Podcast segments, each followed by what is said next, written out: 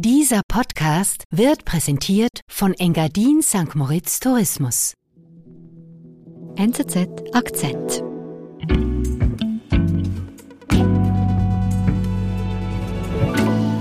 Daniel Gern ist bei uns im Studio. Hallo. Hallo Nadine. Mit einer Betrugsgeschichte. Ja, und zwar habe ich eine Frau getroffen, Schweizerin, etwa 50 Jahre alt. Und sie hat einem Internetbetrüger ihr gesamtes Vermögen, ihr gesamtes Erspartes ausbezahlt, ohne dass sie ihn je einmal getroffen hat. Das waren Hunderttausende von Franken. Okay, wenn ich das jetzt höre, dann denke ich mir schon ein bisschen naiv. Also das Ja. passiert mir jetzt nicht. Oder? Ja, das habe ich mir auch gedacht, dass ich die Frau getroffen habe. Wie kann man so blöd sein? Aber man muss sich einfach vorstellen, dass da unglaublich manipuliert wird und dass da unglaublich auch auf der Seele herumgetanzt wird. Und ich sage, theoretisch können wir alle Opfer werden. Es ist nicht nur ein finanzieller Ruin, sondern auch ein psychischer. Die Geschichte zeigt, wie perfide und professionell Betrüger vorgehen, um ihre Opfer komplett auszunehmen. Du hast das Opfer also getroffen. Daniel, wer ist sie? Was hattest du für einen Eindruck? Das ist eine Frau, der man eine solche Geschichte eigentlich nicht zutrauen würde. Die ist mitten im Berufsleben, hat einen anspruchsvollen Beruf, sie ist kulturell interessiert, sie spricht mehrere Sprachen fließend.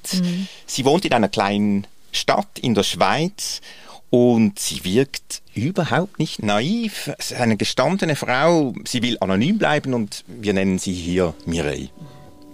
Wie hat denn das jetzt alles angefangen, diese Betrugsgeschichte? Ja, also diese Frau war in einer tiefen Lebenskrise. Sie wurde von ihrem Partner betrogen und von einem Tag auf den anderen verlassen. Sie hat damit ihr gesamtes persönliches Umfeld verloren, ihre Freunde. Gleichzeitig hat sie ihre Mutter noch gepflegt, die demenzkrank war. Das war eine schwier ganz schwierige Pflegegeschichte.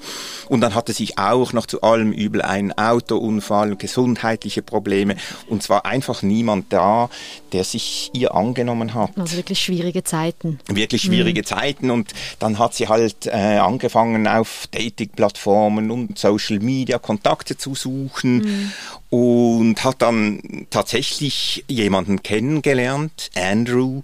Das ist ein auf einer US-Militärbasis stationierter amerikanischer Maschineningenieur in Kuwait war der angeblich und sie hat mit ihm gechattet, gemailt, er hat ihr Zuversicht gegeben, er hat sie getröstet, er hat sich mit ihr beschäftigt. Er selber war auch einsam auf dieser Militärplattform und war angeblich froh, da mit einer Frau sich unterhalten zu können in einsamen Nächten. Und so ist das weitergegangen. Sie haben immer intensiver gechattet. Und so ist das ein halbes Jahr ist das weitergegangen. Sie hat sich nicht verliebt, aber sie, das gab ihr Halt. Und so ist das weitergegangen und weitergegangen. Und sie haben sich nie getroffen. Das blieb so eine Beziehung auf Distanz. Aber ein halbes Jahr, das ist schon lange. Ja, das ist eben bei diesem Roman Scam, bei diesem Beziehungsbetrug, ist das so die Aufbauphase, wo die Betrüger versuchen, Informationen zu erhalten von ihren Opfern und sie verwickeln sie da in eine eigentliche Beziehung, wollen wissen, wie lebt das Opfer, wie sehen die Familienverhältnisse aus, was sind sie für Typen, haben sie ein Harmoniebedürfnis, haben sie ein Helfersyndrom und so weiter und so weiter. So erstellen sie sich ein Persönlichkeitsprofil für ein maßgeschneidertes Drehbuch für den späteren Betrug. Das ist schon sehr aufwendig. Wie geht es dann mit diesem ja, vermeintlichen Maschineningenieur in Kuwait weiter? Also wie gesagt, die sind da in ständigem Kontakt, teilweise sehr intensiven Kontakt. Erst nach sieben Monaten spricht er das Thema Geld erstmals an. Es geht da gar nicht um Bezahlung. Sie sagt, sie wollte von all dem gar nichts wissen. Mit Geld, das sei nicht ihr Ding und hat das abgelehnt und das Thema Geld war dann wieder vom Tisch. Und dann ist er wiedergekommen nach zwei Monaten, wieder so andeutungsweise hat er gesagt, er habe investiert und er brauche jetzt für eine Gebühr ihre Hilfe. Sie hat wieder gesagt, nein, das kann ich nicht machen. Er hat sie dann sogar gelobt und gesagt, das sei klug, dass sie da so vorsichtig sei und hat ihr dann gesagt, das ist wirklich verrückt, hat ihr dann gesagt, komm, ich gebe dir das Passwort für mein Bankkonto. Oh, okay. Und dann hat sie das eingetippt und gesehen, da sind 1,5 Millionen Franken. Der hat tatsächlich Geld investiert. Okay, das ist aber dann wirklich eigentlich ein intelligenter Move, sage ich mal, weil er gibt dir das Gefühl, ich vertraue dir und gebe dir meine Bankdaten. Genau, das mhm. ist das perfide Spiel. Sie war dann immer noch vorsichtig, hat Fragen gestellt, der konnte alle beantworten und nach langem Hin und Her hat sie dann das erste Mal 1850 Dollar bezahlt. Okay, das, also 1850 Dollar, das ist jetzt nicht so der große Betrag. Ja, das allein mhm. kann man ja noch verstehen, ist nicht klug, das zu tun, aber es ist ein kleiner Betrag.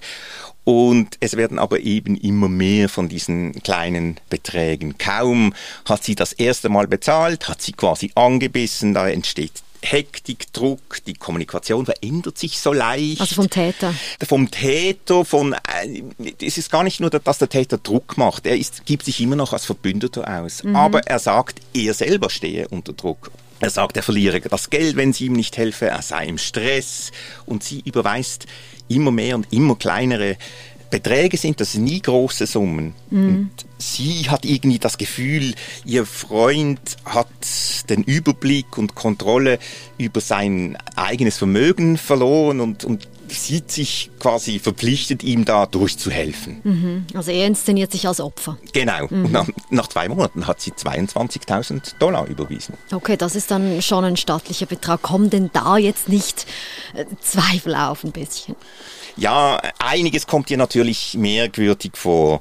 Der Kontakt mit den Banken beispielsweise. Aber sie denkt, das ist ein anderes Land. Sie selber hat auch international zu tun und weiß, mhm. dass die Dinge im Ausland anders laufen. Sie telefoniert mit ihm. Sie macht auch einen Videocall dort stürzt dann angeblich der Ton ab. Das kommt ihr auch merkwürdig vor, aber irgendwie erreicht das nie das Niveau, um zu sagen, hm, hier stimmt wirklich gar nichts. Und sie macht das einfach weiter. Ja, genau. Und sie kann natürlich auch nicht mehr zurück. Sie hat jetzt 22.000 Dollar bezahlt. Die will sie natürlich zurückhaben und weiß, sie muss wieder an das Geld kommen. Sie muss im Kontakt bleiben. Sie muss versuchen, selber nicht zu Schaden zu kommen. Aber trotzdem, wieso nicht jetzt aussteigen, wenn man ein ungutes Gefühl hat oder lieber früher als später? Das ist eben typisch. Psychologen sprechen hier von der Sank-Kost-Falle, der sogenannten Sank-Kost-Falle. Das kann man sich so vorstellen, wenn man in einem Spielcasino spielt und Geld verliert, dann möchte man das irgendwie zurückhaben und spielt immer weiter. Kleinere Beträge gibt man aus, immer in der Hoffnung, dass das zurückkommt. Und die Betrüger wissen natürlich, nichts hassen Menschen so sehr wie Verluste. Also das ist wirklich psychologisch, ähm, gibt es da Erklärungen? Es ist enorm geschickt aufgebaut. Es mhm. ist enorm geschickt aufgebaut. Und sie zahlt dann? Sie zahlt weiter. Nach acht Monaten sind es schon 100.000 Dollar, die sie ausgegeben hat und ständig steigt der Druck und die Hektik weiter. Mhm. Man muss sich vorstellen, da kommen Mails, wichtige Mails von Überweisungen, die sie dringend machen muss, weil es Fristen gibt, die kommen mitten in der Nacht, zwei Uhr morgens und okay. die Frau ist unter Druck und weiß, heute Nacht kommt diese wichtige Mail, wie viel ich zahlen muss. Und um ihren kommt, Freund zu schützen. Um ihren Freund zu, zu schützen, um mhm. ihren Freund zu schützen und um ihr Geld zurückzuhalten, ist komplett übermüdet. Mhm. Die Geschichten werden immer wilder. Dann dieser Andrew wird nach Syrien versetzt, er wird krank, er landet im Militärspital, er flüchtet nach Dubai und so weiter und so weiter. Das waren am Schluss 22 Akteure, mit denen sie angeblich zu tun hatte, mit diesem Andrew, aber auch mit Banken, mit Behörden, mit Familienmitgliedern, mit Freunden, mit Militärs. Alle wollten irgendwie etwas, alle haben ihre Rollen laufend verändert, sodass sie da wirklich in einer fiebrigen Welt hineingedrängt wurde, die zu ihrem Lebensinhalt wurde. Sie war dann wirklich gelähmt und zunehmend auch isoliert. Es klingt unglaublich belastend jetzt aus Ihrer Sicht und aus Sicht der Täter jetzt enorm durchdacht und aufwendig. Ich glaube, das ist wirklich mit enorm großen Aufwand und professionellem Kenntnissen gemacht. Also die haben, sie selber hat mir mal gesagt, sie haben mich besser gekannt als ich mich selber. Ja, ähm, und die haben dann ein Drehbuch ganz auf ihre Persönlichkeit zugeschnitten, indem sie sie beispielsweise, weil sie wussten, sie hatte Sprachkenntnisse, einbezogen hatten in Kontakte etc. etc. Mhm. Und man muss sich vorstellen, das ist nicht einfach einer, das ist nicht einfach der alles spielt, das sind Clans, die zusammen diese Drehbücher bauen, lange investieren und dann die Opfer professionell abschöpfen.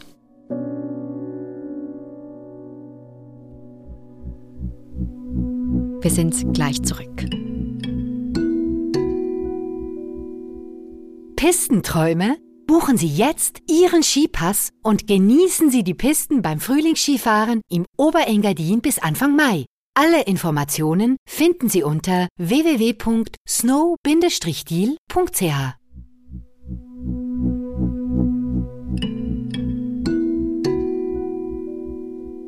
Die Mireille scheint hier wirklich in einem großen Betrugskonstrukt gefangen, aber ahnt sie wirklich nichts. Also das wird jetzt wie immer verrückter. Doch, sie ahnt es. Man merkt es durch die ganze Geschichte hindurch, dass sie immer wieder sich überlegt, wie kann das mhm. sein. Sie ahnt es, aber sie kann mit niemandem darüber sprechen wie gesagt, ihr Umfeld ist ja weg. Bei ihrer Familie möchte sie sich auch nicht anvertrauen. Und dann meldet sie sich mal bei einem Ableger einer der Banken, mit denen sie da im Ausland zu tun hat, mit einem Schweizer Ableger. Mhm. Und die warnen sie so in allgemeiner Form, aber sie gehen überhaupt nicht auf die Not ein, in der diese Frau ist. Die okay. sagen einfach, seien Sie vorsichtig. Ja, und sie geht auch zur Polizei und mhm. dort ist dann ein älterer Quartierpolizist, der sagt so quasi, ja, dann bezahlen Sie halt nichts mehr und äh, eine Anzeige bringe eh nichts.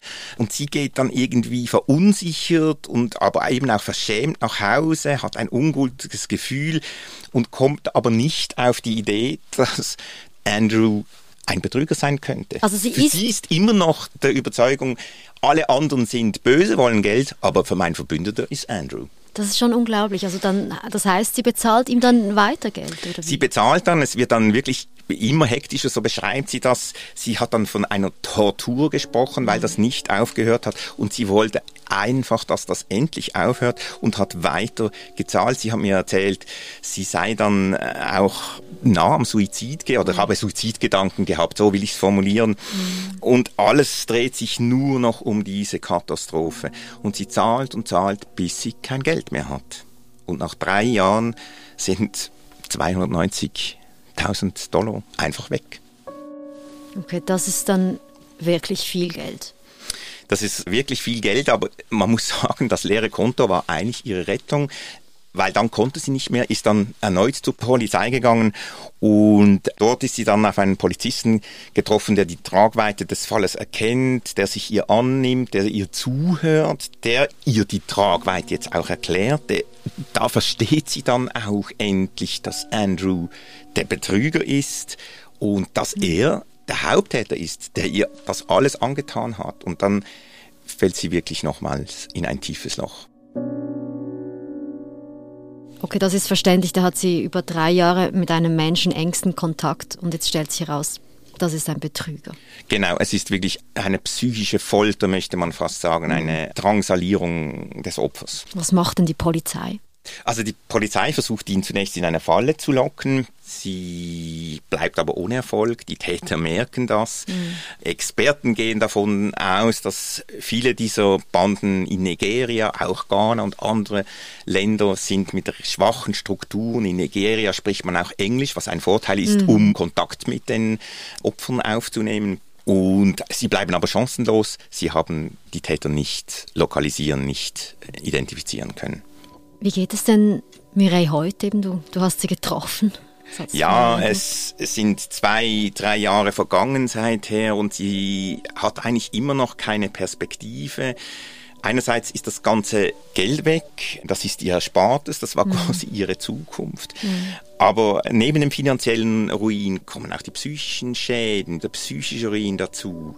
Sie ist während drei Jahren betrogen und gedemütigt worden. Man hat ihr vorgespielt, man nehme sich ihr an, man interessiere für sich. Es ist nichts wahr. Alles, was ihr Lebensinhalt war, hat sich irgendwie als Fake entpuppt mhm. und Sie spricht heute auch mit niemandem mehr darüber, weil sie sich einfach auch unglaublich schämt. Mhm. Jetzt die Geschichte zeigt ja schon, wie unglaublich perfid und aber auch professionell diese Täter vorgehen. Und trotzdem, Daniel, ich habe einfach immer noch das Gefühl, dass das kann mir nicht passieren. Also ich würde das merken. Ich weiß es nicht. Ich habe wirklich eine andere Sicht erhalten. Wenn man in einer tiefen Lebenskrise ist, wirklich alles oder vieles verliert, Beziehungen verliert, Kontakte verliert, mhm. emotional unter Druck und belastet ist, dann ist man verletzlich, man, man ist anfällig auf psychische und emotionale Ausbeutung. Und dann, ich weiß nicht, kann das wahrscheinlich schon passieren. Das zeigt uns ja eigentlich, dass wir alle ein bisschen mehr Verständnis haben müssten, oder? Und, und solche Menschen eben nicht als ähm, naiv abstempeln. Ja, es sind Opfer von Verbrechen und Opfer von Verbrechen darf man für die Tat nicht mitverantwortlich machen. Das wäre auch für Mireille wichtig, damit sie offen über ihre Geschichte sprechen kann, sie aufarbeiten kann und sich nicht einfach dafür schämen muss. Daniel, vielen Dank für den Besuch bei uns. Ich danke dir. Das war unser Akzent. Produzentin dieser Folge ist Antonia Moser. Ich bin Nadine Landert. Bis bald.